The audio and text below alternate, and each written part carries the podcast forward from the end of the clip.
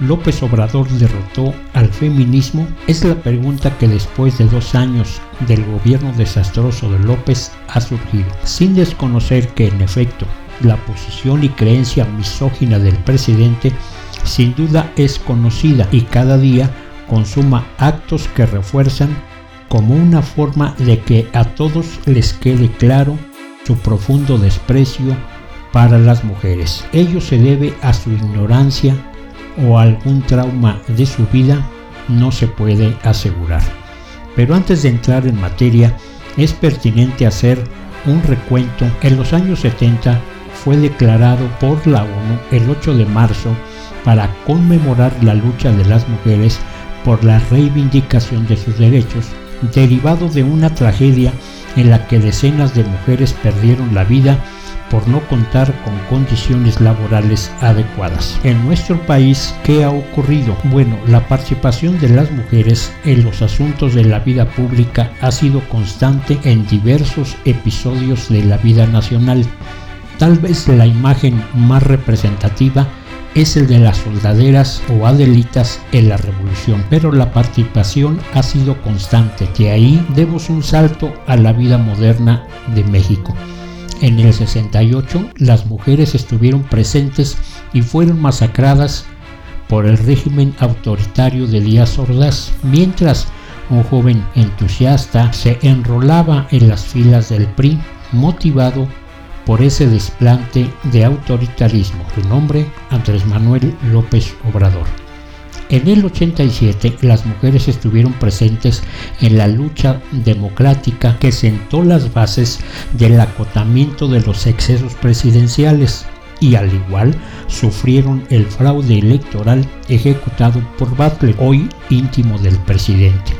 Fue precisamente en el 87 cuando algunas mujeres asumieron la voz y hasta la representación del movimiento feminista, incluso como si se tratara de algo que con ellas nacía. La realidad no era así. Pese a ello, cada vez fue más visible que algunas mujeres destacaban por ser contestatarias y contrarias al sistema, lo cual para la época no era nada novedoso. Estábamos en lucha en contra del régimen autoritario y represor y cualquier voz que se sumara, desde luego, era bienvenida. Así, casi sin darnos cuenta, contábamos en la escena política con una variedad de mujeres que se decían feministas y representaban a las mujeres en su lucha. Así, casi por generación espontánea, se daba por hecho que si alguna mujer alzaba la voz con tono desafiante y contrario al gobierno, era feminista y por tanto tenía derecho de picaporte a acceder al escenario de honor. No me detengo mucho, ya que para el sexenio de Peña Nieto, en donde producto de una bien orquestada campaña de desinformación y difamación, se volvió deporte nacional acusarlo de todos los males que nos aquejaban y, por qué no, también de ser enemigo de las feministas. Así surgieron figuras que bajo el estandarte del feminismo lograron lugares destacados y posiciones políticas, así en pocos casos con gran mérito en su mayoría solo por el hecho de estar en el lugar y momento apropiado. Ya para la campaña de López Obrador no faltó una playa de, de, voces que asumiéndose feministas señalaban que su apoyo abierto y sin límites bajo el concepto de que sería este López Obrador el libertador y que consumaría la lucha feminista para que por fin las mujeres vivieran en el paraíso prometido. Pero ahora volvamos a la realidad. Como primer acto feminista de López, cerró las estancias infantiles que significaban una herramienta para miles de mujeres trabajadoras que permitían que sus hijos tuvieran condiciones dignas de cuidado. Segundo acto feminista, destruyó el seguro popular en el cual las mujeres por fin tuvieron acceso al derecho humano a la protección de la salud. Tercer acto feminista de López. Cerró los refugios en donde las mujeres violentadas eran protegidas. Cuarto acto. Los hijos de las mujeres pobres ya no recibirán las vacunas básicas, gracias a que López ya no las compró, dado que esos recursos serán usados en las elecciones de junio del 21 para comprar votos. Pero mientras tanto, ¿qué han hecho todas esas feministas que dicen representar los intereses y derechos de las mujeres y para ello ahora ocupan cargos en el gobierno de López. Bueno, solo pondré un ejemplo para no cansarlos. Olga Sánchez Cordero, secretaria de Gobernación, se ha comportado como una auténtica cosa de ornato. Viene de ser ministra de la Corte, a donde llegó por su cercanía con el presidente de entonces. Su paso se ha caracterizado para, por decirlo suave, gris desempeño.